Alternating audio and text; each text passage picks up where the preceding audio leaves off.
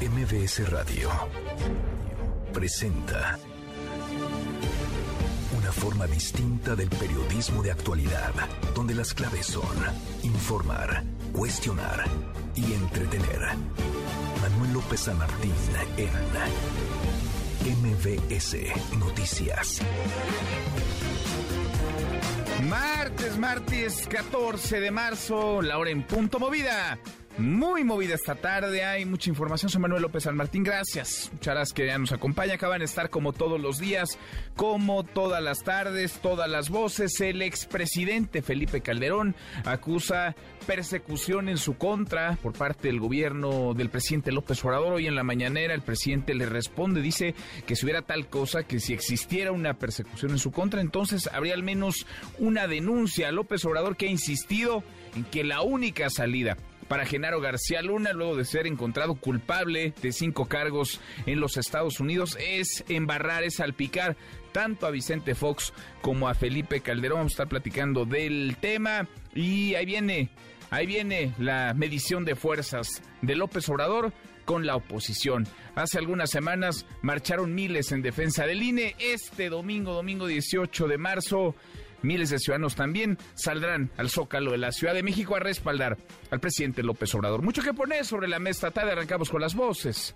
y las historias.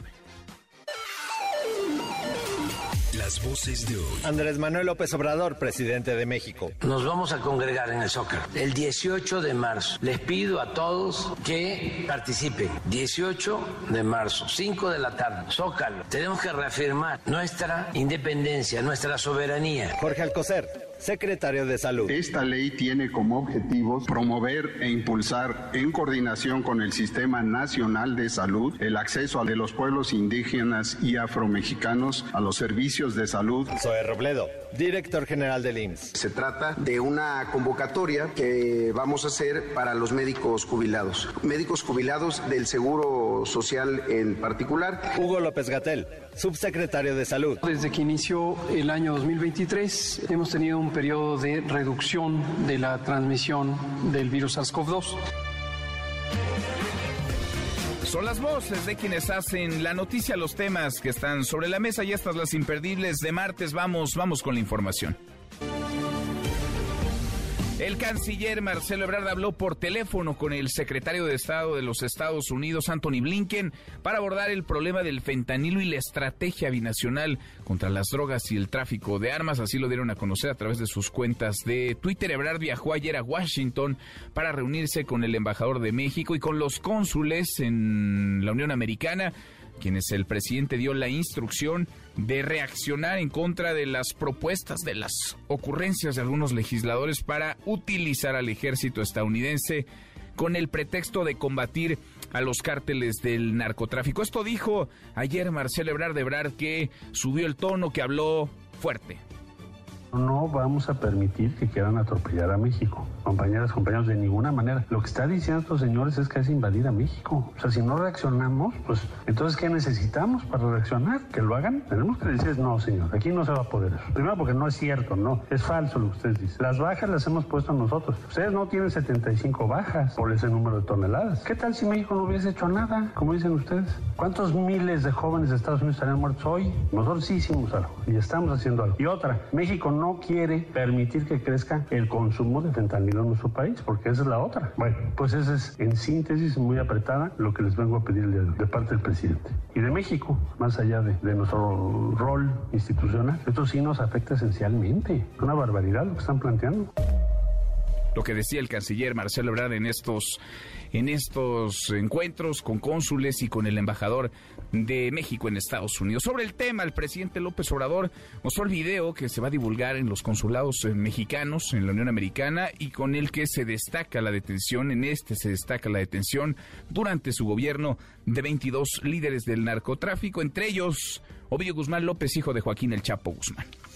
A los años 2014-2018. Un aspecto sobresaliente lo constituye las detenciones de objetivos relevantes, producto de labores de inteligencia, siendo 1.447% mayor que las registradas de 2008 a 2012 y 137% en comparación con el periodo 2014-2018, destacando la detención de 22 líderes y generadores de violencia, entre los que se encuentran 7 miembros del Cártel del Pacífico y 6 del Cártel Jalisco Nueva Generación.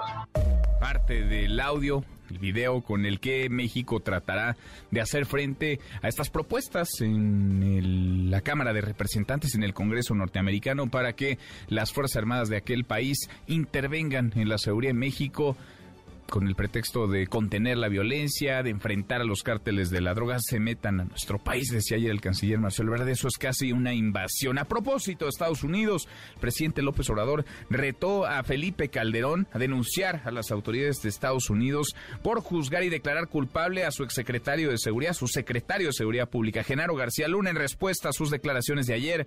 López Obrador afirmó que Calderón no es ni víctima ni perseguido político. Y en lo que a mí corresponde, ¿qué persecución puede haber? Si hubiese persecución, ya hubiésemos presentado una denuncia en contra del, expresidente. No lo hemos hecho porque ya lo he explicado. Se le preguntó al pueblo y aunque muchos dijeron que sí se abriera una investigación, no se llegó a la participación que exige la ley para que la consulta fuese vinculante. Y yo dije incluso que si se iniciaba un proceso y en esa consulta iba yo a estar en contra, y lo hice, porque no estoy pensando en perseguir a nadie, estoy pensando en que no se repitan los abusos o los excesos. No hay persecución desde México, desde el gobierno de México, dice López Obrador, contra Felipe Calderón. Felipe Calderón que vive en España, que está fuera de nuestro país desde hace ya un buen rato y que acusa se le persigue. Es víctima de una especie de complot que me imagino sería entre el gobierno de México y el de Estados Unidos, porque es el gobierno norteamericano el que declaró ya culpable a García Luna, su secretario de Seguridad Pública, durante seis años por vínculos con el narcotráfico. El presidente más de López Obrador, el presidente hizo un llamado al gobierno de Israel para que apruebe la solicitud de extradición contra Tomás Herón de Lucio, ex jefe de la Agencia de Investigación Criminal, acusado de torturar y fabricar pruebas en el caso Ayotzinapa. De nuevo, la voz de López Obrador. Yo quiero aprovechar para enviar a las autoridades de Israel un llamamiento respetuoso, porque ellos están protegiendo a el señor Cerón, que participó en México en fabricar los supuestos hechos en los que desaparecieron a jóvenes de Ayotzinapa. Él fue uno de los que participó en la llamada verdad histórica y él tuvo que ver con torturas que hicieron y está ya en Israel protegido. Yo le pido a nuestros amigos de la comunidad judía en México que nos ayuden para informar, para sensibilizar a las autoridades de Israel. Más sobre el presidente, pide a los ciudadanos vayan a la manifestación en el Zócalo por el Día de la Expropiación Petrolera este sábado 18 de marzo. Es el pretexto. En realidad se trata de medir fuerzas con la oposición, de contrastar con la marcha del pasado 26 de febrero a la que miles de ciudadanos asistieron, una marcha en defensa del Instituto Nacional Electoral. El sábado es 18 de marzo. Todos al Zócalo. Nos vamos a congregar en el Zócalo. El 18 de marzo. Les pido a todos que participen. 18 de marzo, 5 de la tarde, Zócalo. Tenemos que reafirmar nuestra independencia, nuestra soberanía. Recordar esa decisión histórica del general Cárdenas de recuperar el petróleo que Porfirio Díaz había entregado a extranjeros. Y que gracias a esa decisión México contó con petróleo para su independencia económica. Bueno, es lo que dice el presidente López Obrador. Insisto, el pretexto es la expropiación petrolera. En el fondo estamos en un juego de vencidas. Van a medir fuerzas la oposición y ahora el presidente. En temas internacionales crece la tensión entre Estados Unidos y Rusia. Un dron de vigilancia militar estadounidense fue golpeado y derribado por jets rusos, lo que provocó que este se estrellara en el Mar Negro, lo que Estados Unidos ha calificado como un accidente peligroso. Mientras tanto, crece la preocupación por el cierre, la quiebra de dos bancos, dos bancos en Estados Unidos. Hay más bancos en la cuerda floja que podrían quebrar en cualquier momento. Esto acarrearía un efecto dominó en la economía mundial. De hecho, los mercados están resintiendo ya la quiebra de estos bancos, los mercados en Asia, en Europa, ni se diga en los Estados Unidos. La calificadora Moody's Investor Service cambió de estable a negativa su perspectiva para el sistema bancario de Estados Unidos tras el quiebre de Silicon Valley Bank y Signature Bank. Y en las buenas, porque cada tarde, claro que tendremos buenas noticias. Querido Memo Guillermo Guerrero, ¿cómo estás? Querido Manuel, pues fíjate que hoy vamos a hablar de tres cosas. Primero de galletas, luego vamos a hablar de un niño que se llama Walter, que es un limpiaparabrisas, ya contaremos su historia. Y luego vamos a hablar del fin de una era. Se acabaron los microbuses, según anunciaron ayer, y entonces ya se acabó. dicen. ¿Cuántos años tenemos escuchando que ya se van? Adiós los Muchos años, microbuses. Muchos años, muchos años esperando que la gente ya no viaje colgada en el estribo del microbús. Cosa. Muchos años oímos que ya no va a haber ¿Cuántas veces hemos cacharpos. escuchado el término chatarrización de los, de los microbuses? O sea que no va a haber... se- ¿Será que ahora sí? Ojalá. se- Ojalá. se- recórrase para atrás y Ojalá. atrás hay lugares. eso ya- ¿Será que se acabaron las carreritas entre microbuses? Es un poco complicado, platicaremos de eso, mi querido Es una inversión de mucha lana. ¿eh? Muchísimo dinero. Dicen que la tienen el gobierno de la Ciudad de México. Vamos a ver si es cierto. Vamos a platicar. Gracias. Gracias, Manuel. Guillermo Guerrero, Nico, Nicolás Romay, ¿qué traes hoy en Deportes? Buenas tardes. Querido Manuel, ¿cómo estás? Me da mucho gusto saludarte. Hablaremos de la UEFA Champions League. Buenos partidos los que tenemos el día de hoy. El Manchester City enfrentando a Leipzig, intentando avanzar de ronda. Y por supuesto de todo lo que está pasando en el fútbol mexicano. Hoy Atlas buscando darle la vuelta al 4 por 1 que recibió en la Conca Champions frente a Olimpia. Así que mucho que platicar. Ahora platicamos, ahora nos escuchamos. Abrazo grande, Nico, Nicolás Romay con los deportes. Hasta aquí el resumen con lo más importante del día. Ya lo escuchaba.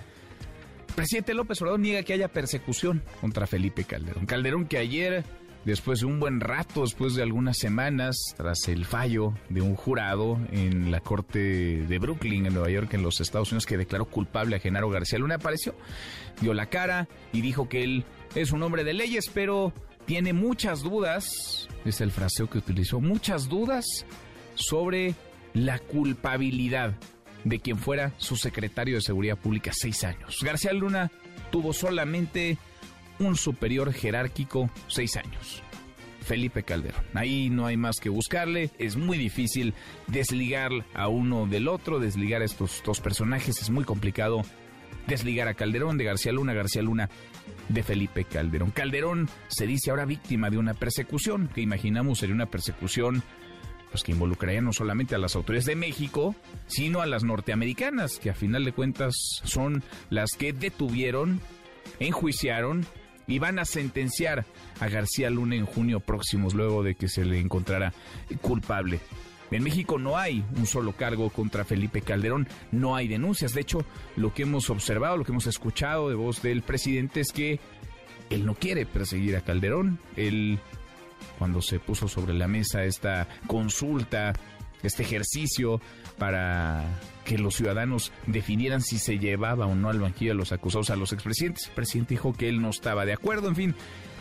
Todo está en el terreno de la narrativa, mucho está en el terreno de la narrativa porque jurídica y legalmente no hay proceso abierto contra Calderón, no hay un solo proceso abierto hoy, o por lo menos no conocemos que haya un proceso abierto contra el expresidente Felipe Calderón. Sin embargo, él está en España y dice eso.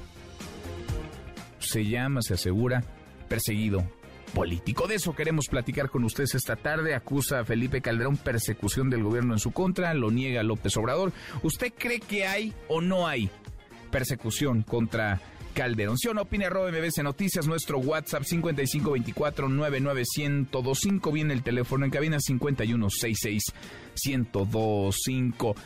Tarde y a destiempo. Así va el proceso para elegir a cuatro consejeros electorales, pero además salpicado de polémica y de sospechas. Angélica Melina, Angélica, ¿cómo te va? Muy buenas tardes. Hola Manuel, muy buenas tardes. Qué gusto saludarte también. Saludos a los amigos del auditorio. Bien lo comentas, ha sido un proceso muy atropellado. Es el de la selección de los aspirantes al Instituto Nacional Electoral. Se liberan cuatro asientos en ese organismo en abril próximo y ya los diputados tienen el tiempo encima con este proceso caminando y con eh, diversas impugnaciones ante el Tribunal Electoral por eh, pues inconformidades con este procedimiento. Y además de eso, lo que bien comentabas Manuel, que se eh, pues reveló y que se eh, comenzó a difundir en redes sociales desde la semana pasada que habría habido trampa en la aplicación del examen y que, bueno, pues se habían filtrado las respuestas correctas a los aspirantes que tienen alguna afinidad política o ideológica con el partido Morena y que, pues sí hay, hay varios eh, de los mejores calificados en este examen de conocimientos que se les hizo a los aspirantes Manuel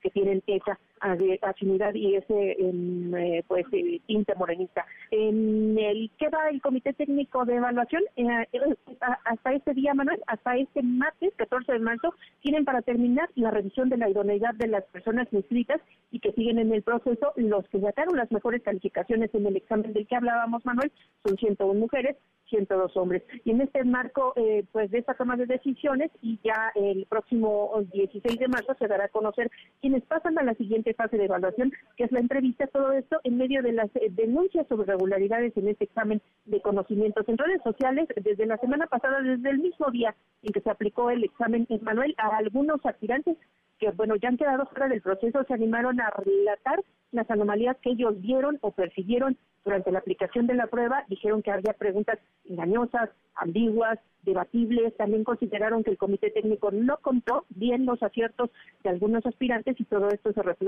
reflejó, en eh, críticas y, y, revelaciones, sobre todo en redes sociales. Dos aspirantes, uno de nombre Miguel Ángel Lara Otaola, fue quien eh, pues hizo algunas revelaciones en redes sociales, también el aspirante Jaime Talancón, los dos quedaron ya fuera del proceso porque no alcanzaron la puntuación necesaria para seguir en esta búsqueda de un asiento en el INE. Ellos pues dieron estas eh, eh, consideraciones sobre las irregularidades que vieron en el proceso del examen manual, desde la falla de los equipos técnicos que se les dieron a los aspirantes para contestar su prueba, hasta algunas preguntas pues capciosas, engañosas, mal planteadas, que traían, que ellos consideraron respuestas equivocadas y que no dieron oportunidad a que, eh, bueno, pues todos los aspirantes pudieran quedar en esta selección. Y en ese marco, Manuel, bueno, pues hay peticiones de la bancada del Partido Acción Nacional para que estas anomalías se investiguen y el, sobre todo el tema de eh, la filtración de las respuestas del examen que supuestamente se hizo a los aspirantes allegados a Morena y de lo cual incluso habló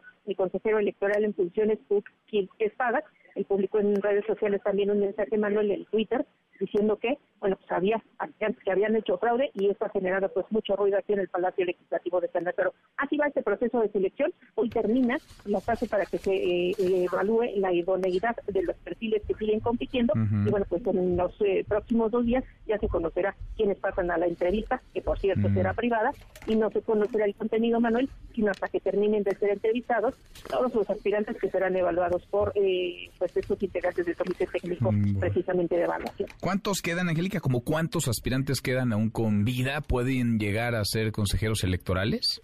Hasta hoy, Manuel, hay 101 mujeres que siguen en la competencia, 102 hombres. Esta lista se va a depurar pues muy poquito porque, eh, eh, pues, bueno, más bien eh, se reducirá prácticamente a la mitad porque en esta revisión de idoneidad que hoy termina, tienen que salir 100 aspirantes que son los que van a ir a la fase de entrevista. Las entrevistas inician el próximo 17 de marzo, tienen que ir a entrevista nada más, 50 mujeres 50 hombres. Entonces, de estos 200 y cachitos de aspirantes, la mitad les van a decir adiós en este tarde. Mm, bueno, pues vamos a ver quiénes son, porque hay eh, muchas preguntas y un montón de sospechas en torno a este proceso. Gracias, muchas gracias, Angélica. A ti, Manuel, hasta luego. Hasta muy pronto, muy buenas tardes. No solamente van a destiempo, van tarde ya en Cámara de Diputados, proceso, por decirlo menos, desaseado, sino que hay varias interrogantes e insisto, hay algunas sospechas de si las cosas están haciendo bien o no, si hay o hubo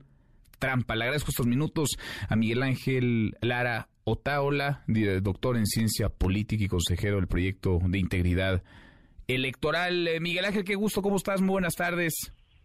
Manuel, qué gusto saludarte. Un abrazo a ti y a tu auditorio. Igualmente, muchas gracias por platicar con nosotros. Nos llamaba mucho la atención lo que estabas tú haciendo público. ¿Por qué? Y déjame contextualizarle un poco al auditorio. De acuerdo a los eh, resultados eh, publicados por el comité técnico, corrígeme si me equivoco en algo, por favor, tú habrías obtenido 60 aciertos de 80 posibles, fueron 80 preguntas, 80 reactivos, tú obtuviste 60 aciertos, pero has elaborado una lista de algunas inconsistencias que encontraste en la elaboración, en la aplicación del examen, incluso has dado algunos ejemplos del tipo de preguntas que contenía, algunas preguntas que calificas como engañosas. Platícanos un poco cómo ha sido el proceso y particularmente cómo fue este examen en donde para algunos extrañamente los mejor calificados son muy cercanos a la 4T. Gracias, Manuel. Mira, quiero empezar aclarando que, no estoy peleando el, pasar a la siguiente ronda. De hecho, no, no impugné ante el Tribunal Electoral del Poder Judicial de la Federación y esto simplemente lo hago para dar transparencia a un proceso que, que lo amerita. Amerita ser transparente y amerita ser certero, porque estamos hablando nada más y nada menos de consejeras y consejeros del INE. Necesitamos que sean los mejores perfiles, no solamente en conocimientos y en experiencia electoral, sino en independencia e imparcialidad, que a su vez le van a inyectar independencia e imparcialidad a los procesos electorales del país. Y con eso, pues, ganamos todos, ¿no? Eh, ahora, sobre el proceso, pues sí, yo comparto este, algunas de las sospechas. Eh, uno, me parece muy raro que personas sin experiencia electoral, o sea, ni un mes, eh, trabajando, haciendo servicio social en el INE, hayan obtenido los, los puntajes más altos, ¿no?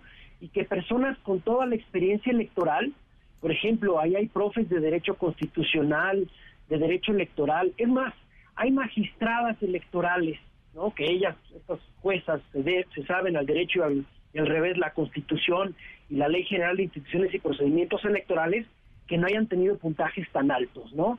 Y de ahí, pues bueno, ya revisando el detalle, hubo varias irregularidades que es importante señalar.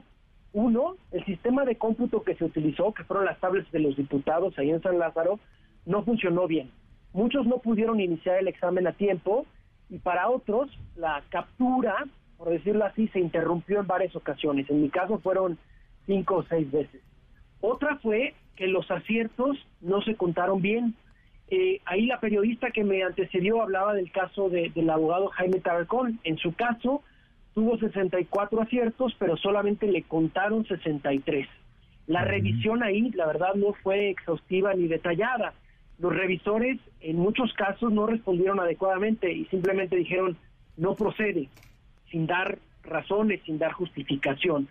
Y sobre todo, que eso creo que era la, el corazón de, de mi denuncia, es que las preguntas no fueron elaboradas por una institución académica o por especialistas en evaluación, o sea, no cuidaron el fraseo, el vocabulario, ni siquiera el contenido de la opción múltiple.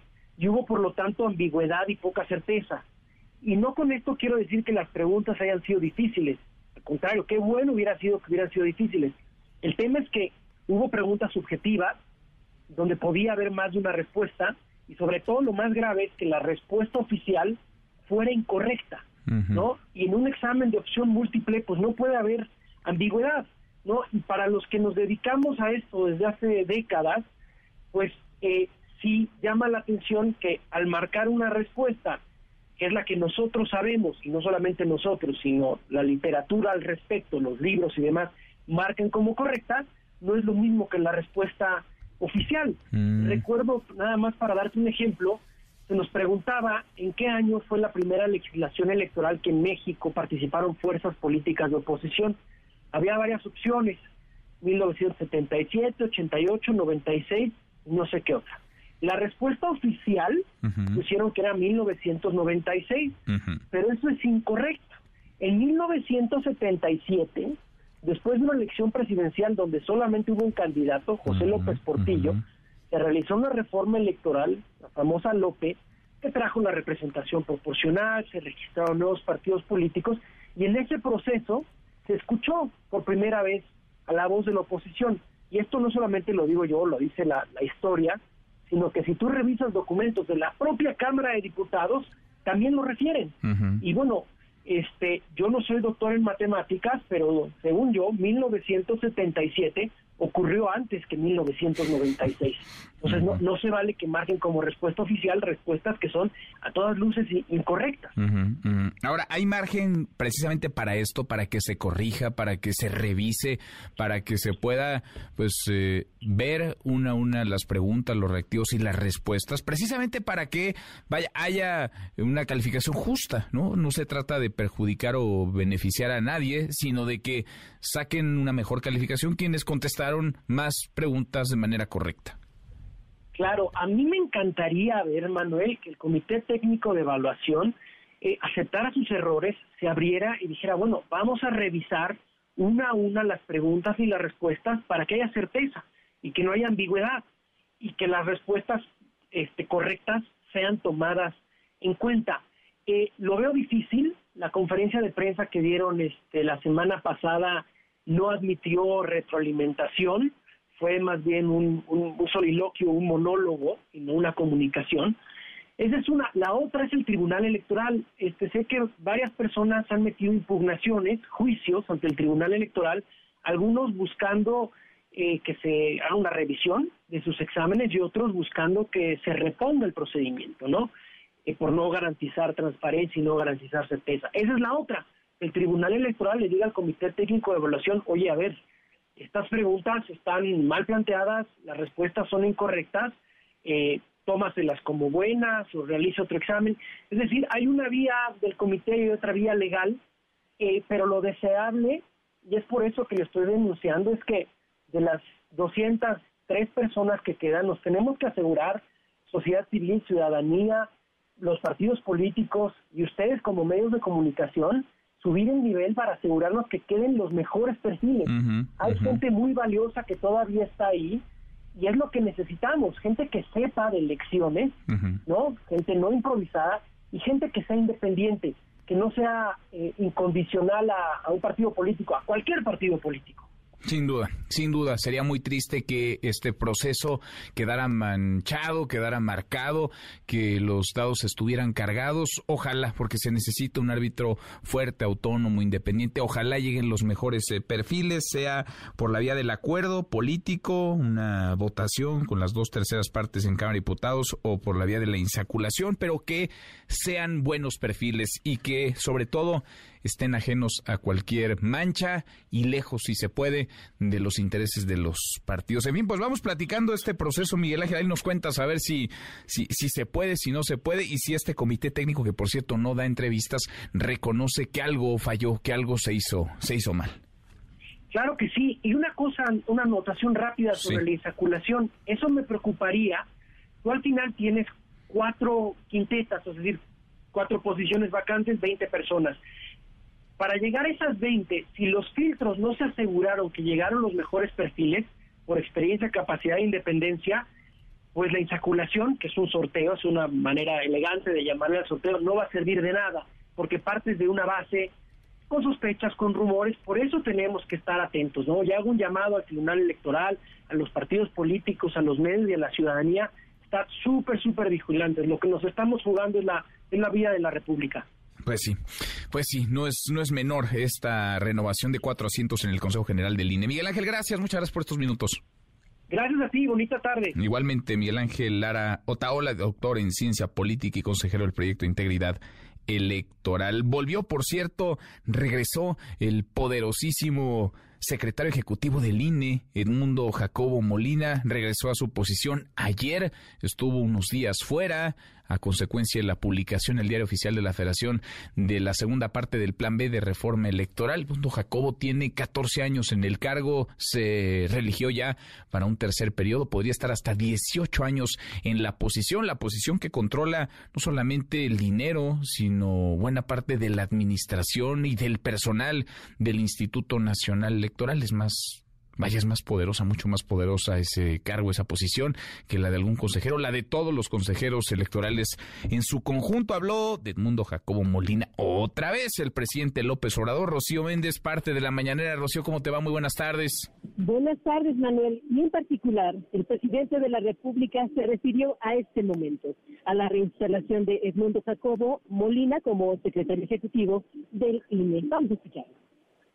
Ayer una fiesta en el INE, aplaudiendo porque le habían devuelto el cargo a un integrante del INE que lleva 30 años ahí y 15 como funcionario clave del INE. Ya ven que el INE no se toca. Le dan un amparo los del Poder Judicial, que son lo mismo, pero además todos sus achichincles, amigos y socios aplaudiéndole, todos celebrando, porque se había reivindicado a la democracia una gente que ha tolerado fraudes, que está por eso ahí completamente antidemocrático, pero pertenece a la camarilla que ha manejado el INE durante mucho tiempo. Y aplaudiéndoles, pero dándolo como un triunfo. O sea, la primera derrota del plan B pues me llena de orgullo el perder así. No se dan cuenta porque no tienen autoridad moral.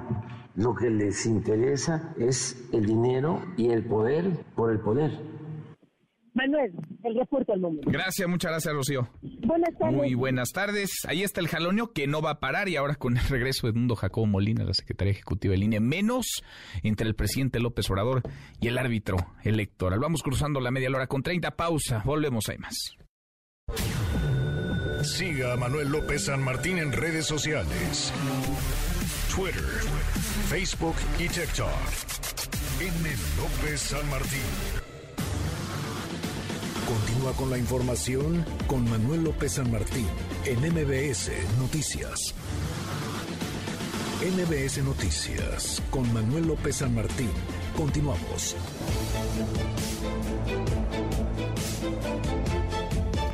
Seguimos, cruzamos la media hora con 32. Hay, por decirlo menos, mucha incertidumbre en los Estados Unidos y en el mundo por la quiebra de bancos. Bancos que se fueron a pique, bancos que desaparecieron, que naufragaron.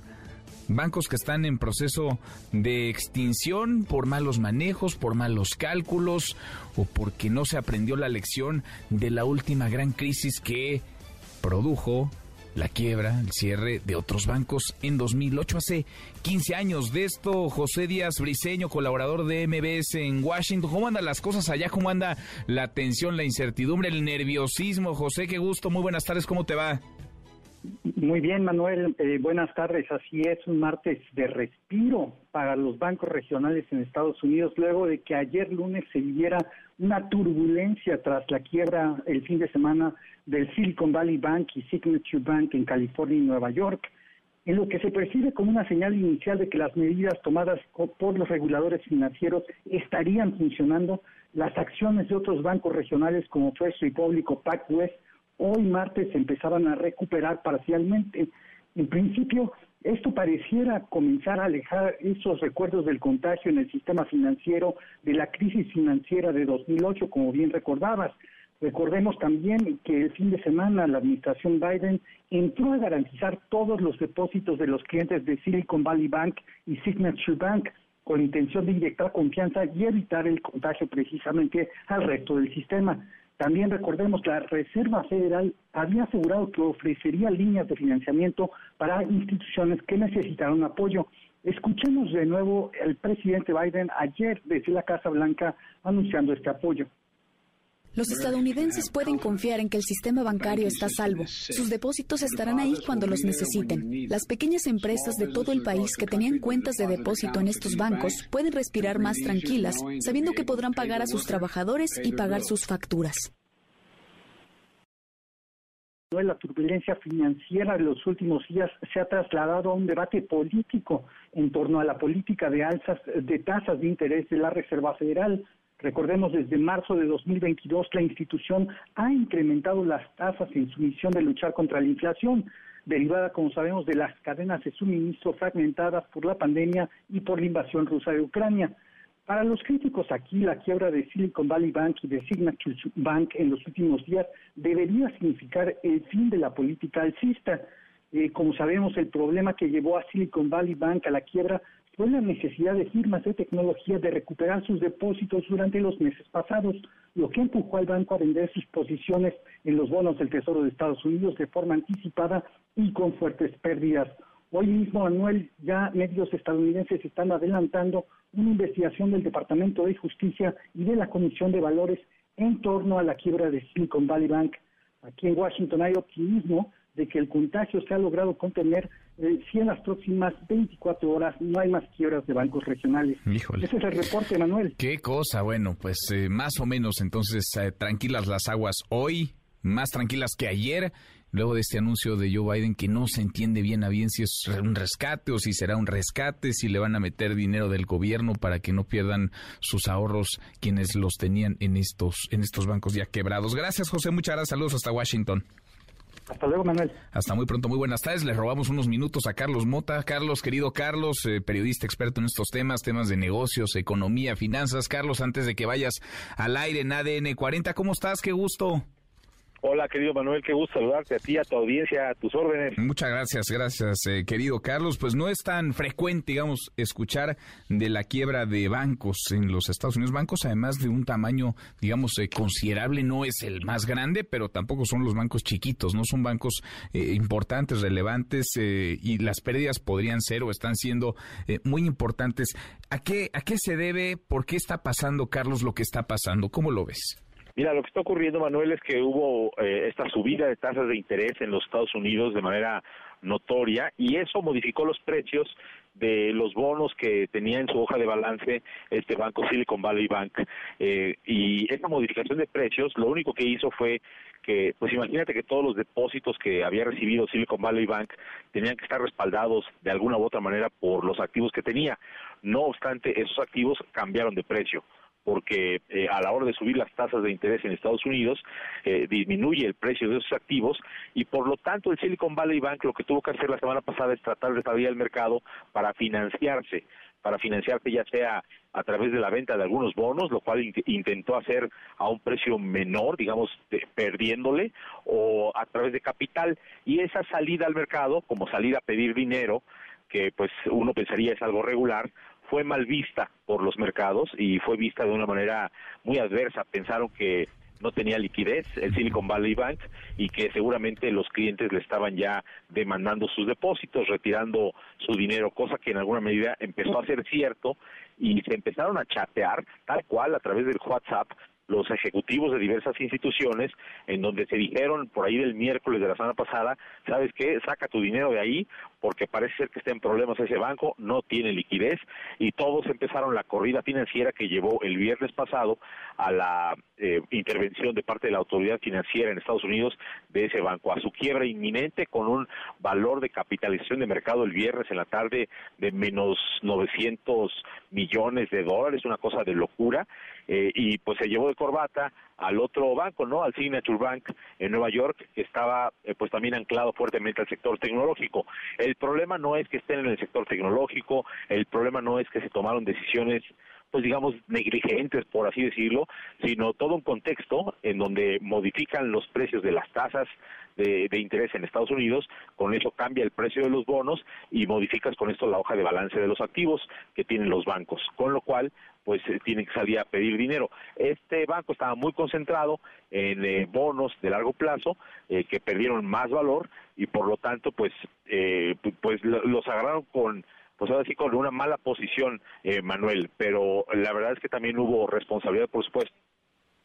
Sin duda. Ahora, llama la atención porque uno de pronto observa la economía norteamericana y piensa hay controles eh, o los controles deben funcionar. Estamos hablando de una economía potente, la número uno del mundo. Eh, vaya, estas cosas de que alguien no revisó o alguien mal supervisó o fue laxa la legislación, pues eh, serían más creíbles, digamos, en una economía que no fuera la más relevante, la más importante. Se nos cortó Carlos, a ver si lo podemos recuperar. Carlos Mota, estamos platicando con él a propósito de la quiebra de estos, de estos bancos, bancos importantes, ¿eh? Y el mensaje del presidente de Estados Unidos, Joe Biden. Biden que trata de calmar las aguas, trata de tranquilizar a los mercados, no sé si lo consiga del todo, por lo pronto está la nota también ya de calificadoras, eh, la nota, por ejemplo, de Moody's, Moody's que cambia de estable a negativa su perspectiva para el sistema bancario de los Estados Unidos tras esta quiebra, la de dos bancos en los Estados Unidos.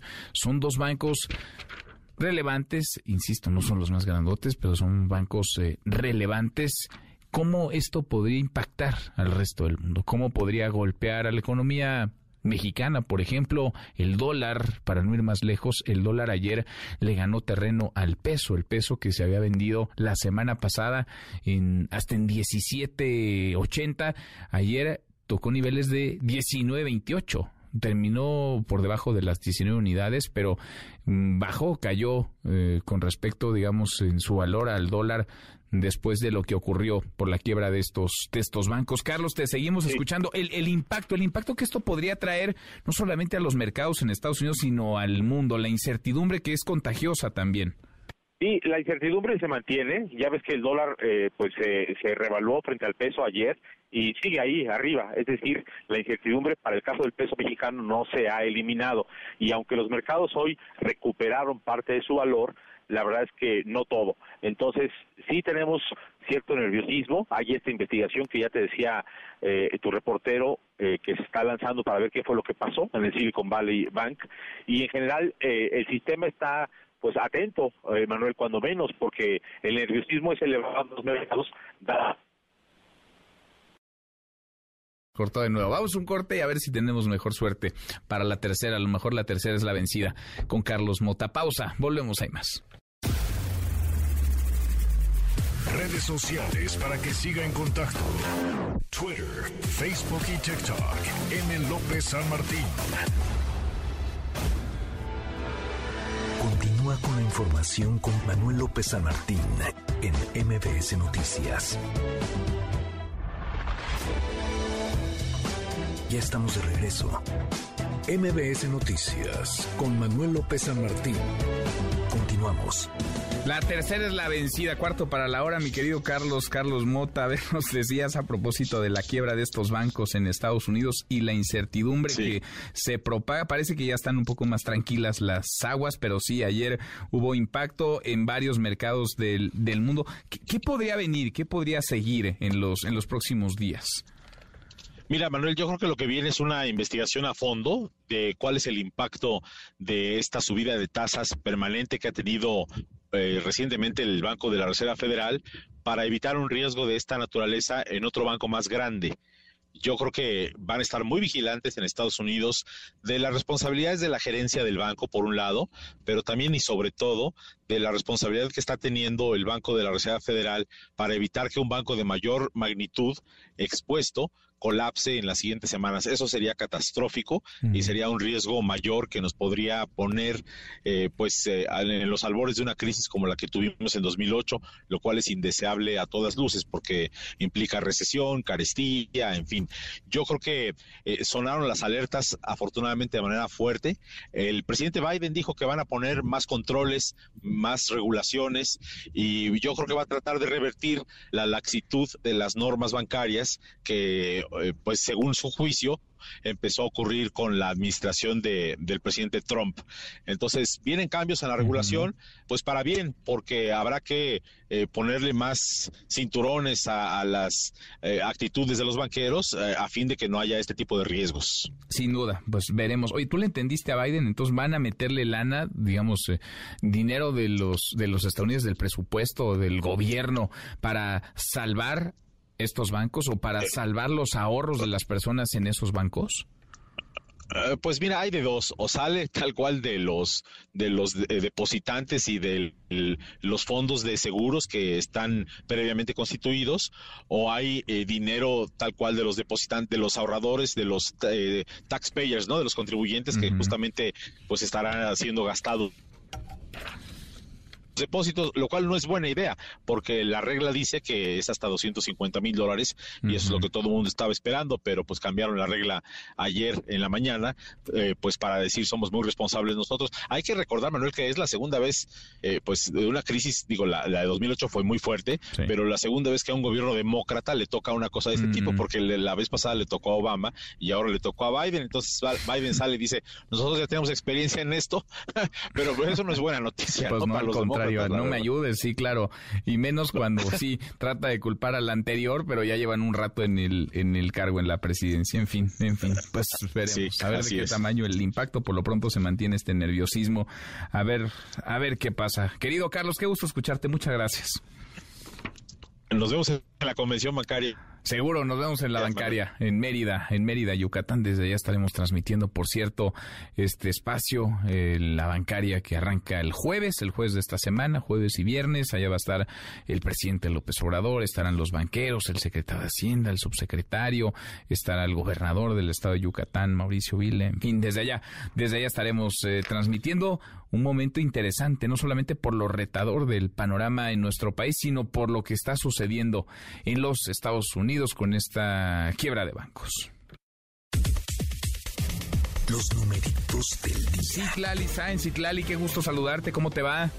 ¿Qué tal, Manuel? Buenas tardes a ti también, a nuestros amigos del auditorio. Te comento que ganan en Wall Street los principales indicadores. El Dow Jones Industrial avanza 0.44%, el Nasdaq gana 1.65%, sin embargo pierde el S&P BMW de la Bolsa Mexicana de Valores 0.15%, se cotiza en 52.928.44 unidades. En el mercado cambiario, el dólar en ventanilla bancaria se compra en 18 pesos cerrados, se vende en 19 pesos con 6, el euro se compra en 19 pesos con 70, se vende en 20 pesos con 25 centavos. Finalmente te comento que la criptomoneda más conocida, el Bitcoin, se compra en 412.320 pesos por cada criptomoneda. Manuel es mi reporte. Gracias. Buenas tardes. Muchas gracias, Itlali. Muy buenas tardes. Economía y finanzas. Con Eduardo Torreblanca.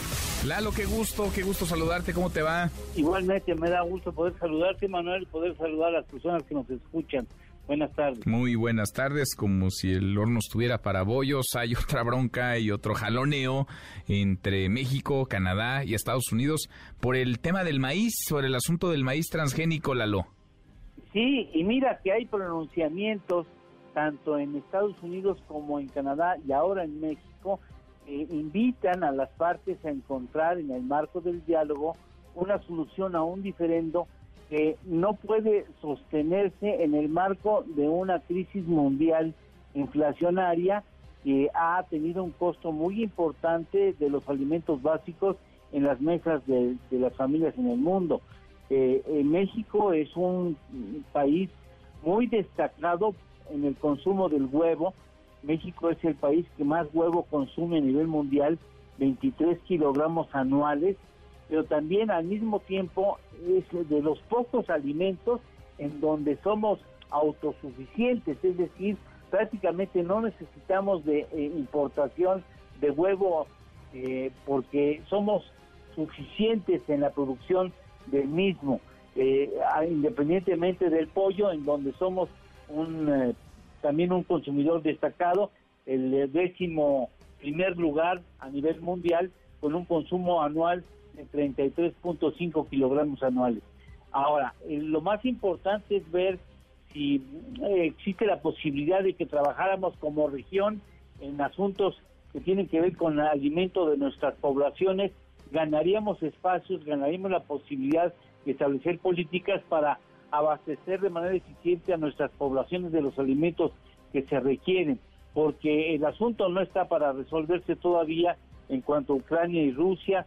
Hoy como sabrás y ya vas informado, también hay otro debate eh, eh, militar que puede ocasionar un problema entre Rusia y Estados Unidos por el choque de un avión ruso con un dron norteamericano, en fin, todas esas tensiones geopolíticas se manifiestan finalmente en impedimentos en la producción y en, la comercialización de, bienes básicos que llegan a las familias y, y representan también pues amenazas de inflación que deberíamos de atender sabiendo que entre las tres naciones seríamos más capaces de poder atender la autosuficiencia de nuestras necesidades y creo que es el momento de replantear si eh, la negativa a adquirir maíz transgénico puede representar un obstáculo para que Estados Unidos, Canadá y México trabajen de manera regional, que es lo que finalmente está haciendo la Unión Nacional de Agricultores, haciendo un llamado a trabajar bajo otra perspectiva regional, no bajo la perspectiva nacional solamente,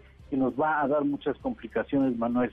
Sin duda, sin duda, es un tema este fundamental, importante y lo han ido postergando. Llegará el momento de las definiciones, lo más pronto que tarde. ¿Tenemos postre?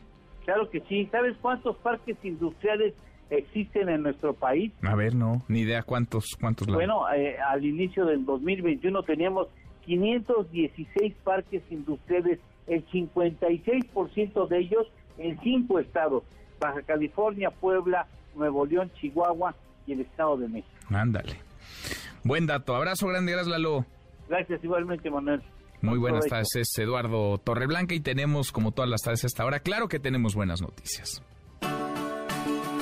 Gracias, Manuel. Hoy martes le traemos un tutti frutti de buenas noticias. Ay, ñeñe, póngase de buenas, tutti frutti. 1. Salió el listado de las 50 mejores galletas del mundo. México tiene dos contendientes. No, señor, no son las galletas de animalitos ni las galletas Marías. Son ni más ni menos que en el número 14, los marranitos. Y en el número 25, las coyotas. Sí, ya sé que no son galletas, pero bueno, pues así dice la lista, no me regañe. Galletas decoradas por doquier. El monstruo come una galleta. Y mire, le pedimos un aplauso para Walter. ¡Bravo, Walter! ¿Y quién es Walter? Ah, es un pequeño niño que limpia parabrisas en las calles y que estaba juntando una lanita para comprarse unos guantes de box. La historia llegó a oídos del Canelo que le mandó un bonito mensaje y unos guantes para que practique el arte de las trompadas. ¡Bravo, Walter! Walter, ya vi que estás trabajando para comprarte unos guantes. Échale muchas ganas. Siempre hay que tener una ilusión de, de algo y tú tienes la ilusión de ser boxeador. Aquí te voy a mandar estos guantes para que le eches ganas. Te mando un abrazo, que Dios te bendiga.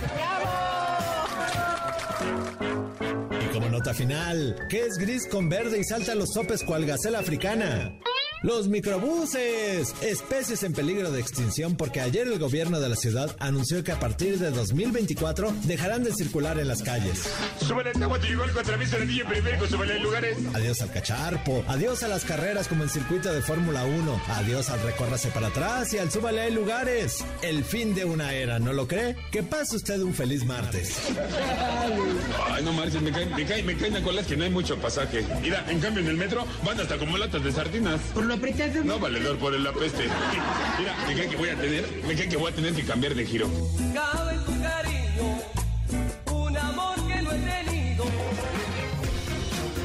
Querido Memo, Guillermo Guerrero, ¿cómo estás? Muy bien, mi querido Manuel. Aplausos para Walter. Aplausos para Walter que ya consiguió estos guantes de box con el Canelo. Y también, pues lo que platicábamos hace rato, que ya sí es cierto eso de la chatarrización, que yo creo que no va a ser, porque ¿quién va a entrar? ¿Qué, qué, qué transporte va a entrar a la Nopalera o al Queso, a Barrio Norte, esas colonias tan bonitas de nuestra Ciudad de México? Sí, ahí no, no está fácil el acceso, ¿eh? No creo que entre un trolebús No, eléctrico. Qué al- pesimista eres. Entonces, ¿tú no crees que, pese a que hay dinero, porque ayer lo dijo la jefa de gobierno, Claudia Sheinbaum, están los recursos y está la voluntad, está la intención, no saldrán de circulación nunca en la Ciudad de México los Hay microbuses? colonias bien complicadas y yo creo que todos debemos de vivir la experiencia de este recórrase para atrás, este, hay lugares atrás, hay lugares. Que vayan pasando el pasaje, Sí, ¿no? De mano en mano.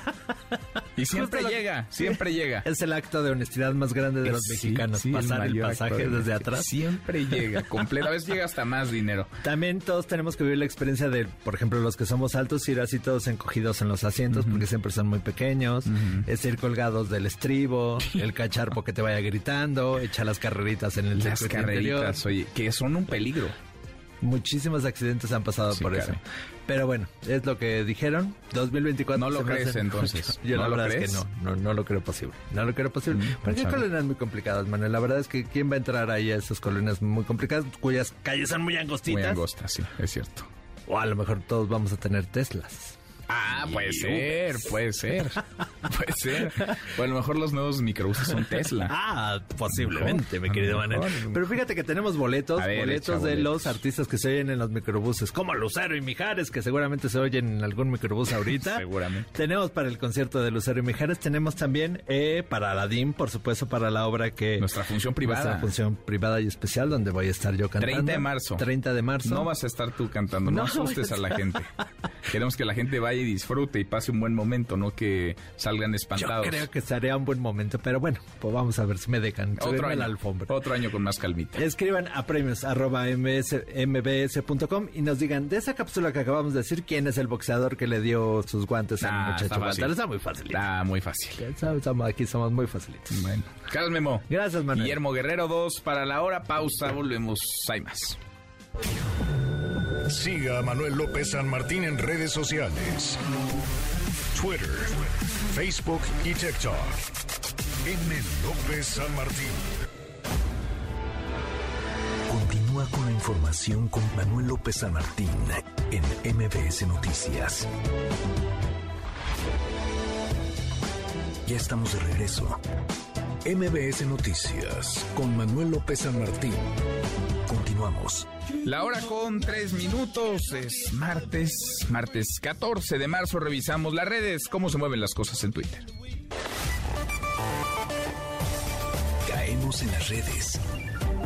Se mueven los nombres de Felipe Calderón y también del presidente López Obrador. ¿Por qué? Porque Calderón, que ayer apareció, no había mm, hecho un pronunciamiento verbal, había únicamente a través de un comunicado fijado una posición, una postura bastante ambigua, por cierto, luego del juicio a Genaro García Luna que se le encontrará culpable en una corte en Nueva York, en la Unión Americana. Ayer, en un chacaleo, Ayer en una conferencia banquetera improvisada, Calderón fue cuestionado por periodistas en España, donde él vive, a propósito de esta decisión de declarar culpable a quien fuera su secretario de Seguridad Pública. Seis años. García Luna solo tuvo un superior, un superior jerárquico esos seis años, el expresidente. Calderón dijo tener muchas dudas sobre el veredicto del jurado, aunque aseguró es un hombre de leyes y fue un poco más allá. Se dijo víctima de una persecución en manos del gobierno del presidente López Obrador. Hoy hubo respuesta del presidente Rocío Méndez. Rocío, ¿cómo te va? Muy buenas tardes. Buenas tardes, Manuel. Por lo pronto, para el gobierno federal, un rechazo absoluto a esta postura emitida por el presidente, expresidente Felipe Calderón. Vamos a escuchar al jefe del Ejecutivo mexicano, Andrés Manuel López Obrador. ¿Cuándo íbamos a saber que el secretario de Seguridad Pública de Felipe Calderón estaba aliado a un grupo de narcotraficantes? Y sale Felipe Calderón a defenderlo. Lo juzga un tribunal de Estados Unidos. Y dice Calderón, no les creo, no hay pruebas. Ojalá y pudiese él explicar qué es lo que hacía García Luna en su gobierno, por qué considera que no hay pruebas, que le dieron una explicación al pueblo de México y que además defendiera abiertamente a García Luna. Podría él hasta presentar una denuncia en contra de las autoridades estadounidenses que lo están juzgando. Y en lo que a mí corresponde, ¿qué persecución puede haber si hubiese persecución, ya hubiésemos presentado una denuncia en contra del expresidente. No estoy pensando en perseguir a nadie, estoy pensando que no se repitan los abusos o los excesos, que no siga imperando en México la corrupción. Y Manuel, el presidente López Obrador también reiteró sus críticas, sus evaluaciones al respecto de estas iniciativas de congresistas de corte republicano en torno a la lucha que se realiza en este país en contra del narcotráfico. Vamos a escuchar. Esperemos que García Luna reaccione y que le haga un servicio al país, que hable para que los legisladores de Estados Unidos del Partido Republicano no estén planteando de que debe de entrar el ejército estadounidense a nuestro territorio para combatir a narcotraficantes considerados terroristas en una franca actitud intervencionista, violatoria de nuestra soberanía. García Luna explicara cuál era su vinculación con las autoridades estadounidenses. ¿Por qué quieren ahora echarnos la culpa a nosotros? Se los dije a los legisladores. ¿Cómo no lo voy a plantear? Nosotros no podemos permitir que ningún gobierno extranjero intervenga en asuntos que solo corresponden a México. Estamos cooperando, pero no les vamos a dejar el mando del país, ni modo que la DEA sea la que decida en México, como lo está planteando el presidente del PAN, que por cierto, el PAN le daba dinero a García Luna, probado. Cuando estaba de presidente del PAN, Gustavo Madero. Manuel, parte bueno, de esta mañana aquí para la Pues eh, García Luna sigue siendo tema, al menos para el presidente López Obrador. Gracias, Rocío. Muy buenas tardes. Muy buenas tardes. A ver, esto es lo que decía Ayer Felipe Calderón, primer pronunciamiento eh, público, más allá de lo que a través de un comunicado dijo luego de que se conociera el veredicto del jurado en Nueva York. Pablo Genaro García Luna. Estas las primeras declaraciones del expresidente en donde acusa persecución de manos del gobierno de López Obrador. Por supuesto, soy un hombre de leyes y desde luego respeto las resoluciones de los tribunales cuando actúan conforme a derecho. Yo en lo personal tengo muchas dudas del veredicto porque hubiera esperado ver lo que tanto anunció la fiscalía, ¿no? Videos, grabaciones, fotografías, estados de cuenta, depósitos y la verdad nada de eso se exhibió. Todo fue em, en base a testimonios de criminales confesos que por cierto a la mayoría de ellos nosotros en nuestro gobierno perseguimos, capturamos y extraditamos. Lo que decía ayer Felipe Calderón, el expresidente, que se dice víctima, si se asume, el juicio contra Genaro García Luna en Nueva York es para él un episodio más de una andanada en su contra, una especie de complot que incluiría autoridades, imaginamos, de México y también de Estados Unidos y que sería orquestado por quién entonces, por el presidente López Obrador. ¿Es creíble esto? ¿Son patas de ahogado? Cada quien tendrá cada quien tendrá su opinión. Tendencia el hashtag en el coordinador de Morena el Senado, Ricardo Monreal, llamó a los consejeros electorales a ser mesurados y no festejar tanto. Y es que ayer ya andaban, mire, pero con eh, confeti y toda la cosa, celebrando el regreso, la reinstalación de Edmundo Jacobo Molina como secretario ejecutivo del INE. Hubo un minuto de aplausos, le aplaudieron de pie, vaya. Una cosa, una cosa llamativa, por decirlo menos, la voz de Monreal no deberían de festinar tanto, es simplemente observar la ley, porque también el exceso provoca disgustos. Yo no creo que sea motivo para este desbordado, júbilo, júbilo. Eh, yo creo que hay que actuar con ponderación. Invitaría a que fueran mesurados, que no desborden en júbilo, porque eso confronta más. Bueno, la, la, voz de Ricardo Monreal. A propósito del INE, platicamos hace unos minutos en estos micrófonos con Miguel Ángel Lara Otaola, doctor en ciencia política, consejero del proyecto de integridad electoral. Él eh, quiere ser consejero electoral, ha participado en el proceso, se inscribió como lo hicieron cientos de mexicanos más, pero nos llamaba la atención su caso porque ha hablado de irregularidades y ha publicado lo que califica como eh, preguntas tendenciosas o calificaciones sospechosas, la manera de evaluar los reactivos del examen en el que las y los aspirantes a consejeros electorales fueron calificados. Los mejor calificados siguen adelante en el proceso, los que no, pues a su casa.